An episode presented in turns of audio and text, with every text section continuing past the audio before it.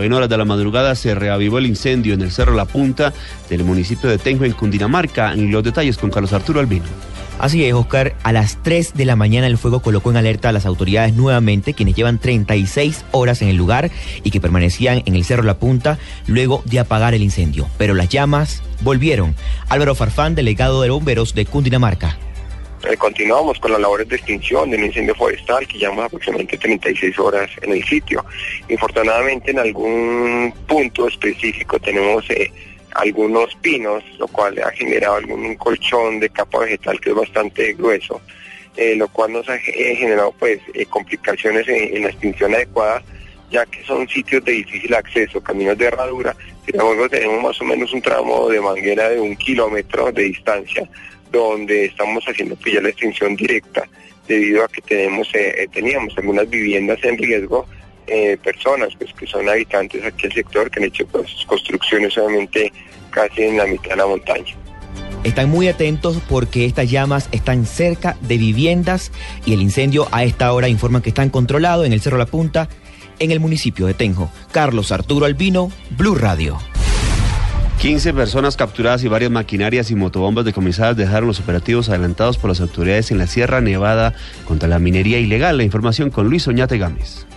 El operativo fue adelantado por tropas del ejército y personal de la policía y la fiscalía en zona media del macizo montañoso jurisdicción de Ciénaga, en donde los capturados habían contaminado una quebrada y derribado gran cantidad de árboles, extrayendo oro. La información fue suministrada por el general Luis Mauricio Espina, comandante de la segunda brigada del ejército. La minería ilegal que se está desarrollando a nivel nacional es uno, uno de, los, de las herramientas que tiene no solamente Clan Usuga, sino todas estas bandas criminales al servicio del narcotráfico para subsidiarse, en razón a que en muchas partes ya el narcotráfico ha sido, ha sido tan golpeado, ellos ahorita esta es la alcancía que están utilizando para poder subsidiarse sus actividades. Los capturados fueron puestos a disposición de la Fiscalía. En Santa Marta, Luis Oñate Gámez, Blue Radio.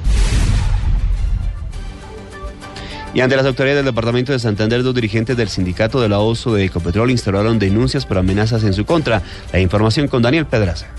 Dos líderes sindicales de la Unión Sindical Obrera Uso en Barrancarmeja, Santander, vienen siendo amenazados de muerte a través de mensajes de texto vía celular y redes sociales. Luis Carlos López, una de las víctimas amenazadas, relató a Blue Radio lo sucedido.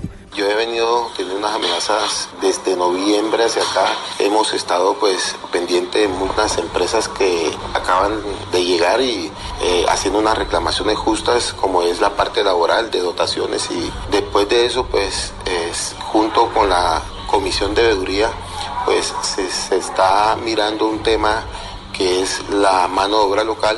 Los dirigentes sindicales ya colocaron la denuncia ante las autoridades correspondientes, pues temen por su vida y las de sus familias, pues en uno de los últimos mensajes les dan 72 horas para que abandonen el puerto petrolero. Desde Barranca Bermeja, Santander, Daniel Pedraza Matilla, Blue Radio. En huelga de hambre se declararon 250 internos de la cárcel de mediana y alta seguridad de Popayán para exigir mayor atención en la prestación de varios servicios. Los detalles con Freddy Calvache. Así lo dio a conocer el representante de los derechos humanos del patio número 8 de este centro penitenciario, quien se comunicó telefónicamente para decir que la huelga de hambre se hace para exigir mayor atención, sobre todo en la alimentación y salud. Que la comida en precarias condiciones, la comida que no es óptima para el consumo humano, lo primero, que eso no cumple ni con la calidad, ni la cantidad, ni lo que está estipulado en el contrato que se hace con la empresa con el sobre alimentos, que es la que asumió nuevamente el contrato de alimentación en la cárcel. Entonces, ¿qué pasa? Nos están dando las comidas comidas que no cumplen con el gramaje. Unas comidas de esa papa vienen podridas, estado de descomposición prácticamente. Tenemos registros fotográficos y las jatas que hemos eh, sacado el día de hoy. Eh, unas sopas que no le echan ni a leña ni nada, eso es un mero caldo. El interno pidió la intervención de la Defensoría del Pueblo, la Personería Municipal y otros entes defensores de los derechos humanos para que analicen su situación. En Popayán, Freddy Calvache, Blue Radio. En noticias internacionales, al menos 33 personas murieron en un naufragio en el mar Egeo. Los detalles, Carlos Albino. Buenos días. Entre las víctimas, los niños murieron este sábado en un nuevo naufragio en el mar Egeo, tras hundirse la embarcación en la que trataban de llegar de Turquía a las costas de Grecia, país miembro de la Unión Europea. Los migrantes, entre ellos habían birmanos, afganos y sirios, y habían salido de la provincia turca de Canacale para intentar arribar a las cercanas islas griegas de Lesbos. Un número no determinado de personas a bordo seguirían desaparecidos. Esta embarcación hundida se hallaba a unos 50 metros de la costa turca Algunos cadáveres fueron arrastrados por las olas hacia la tierra firme. Carlos Arturo Albino, Blue Radio. En los deportes hoy habrá presencia de futbolistas colombianos en las ligas de Inglaterra, España, México y Portugal. La programación de nuestros jugadores con Joana Quintero. A las 10 de la mañana en Inglaterra, David Ospina será titular con el Arsenal después de cuatro meses de ser suplente. El guardameta colombiano de 27 años será inicialista del equipo que jugará la FA Cup ante el Burley. La titularidad de Ospina fue confirmada por Arsene Wenger, técnico del conjunto londinense. También a las 10, pero en España se cumplirá el duelo por la punta de la Liga BBVA. El Barcelona de Messi recibe en el Camp Nou al Atlético de Madrid del colombiano Jackson Martínez, que fue convocado por el Cholo Simeone, pero aún no se confirma si será inicialista y finalmente a las 3 y 45 de la tarde en la Liga de Portugal, Teo Gutiérrez y Freddy Montero estarían con el Sporting de Lisboa que será local ante Academia. Joana Quintero, Blue Radio. Noticias contra reloj en Blue Radio. A las 7 de la mañana, 7 minutos, noticias contra reloj, noticia en desarrollo. Miles de manifestantes opuestos a la ley que reglamenta la unión civil para parejas del mismo sexo en Italia empezaron a congregarse este sábado en Roma con la esperanza de que fracase su aprobación en el Parlamento.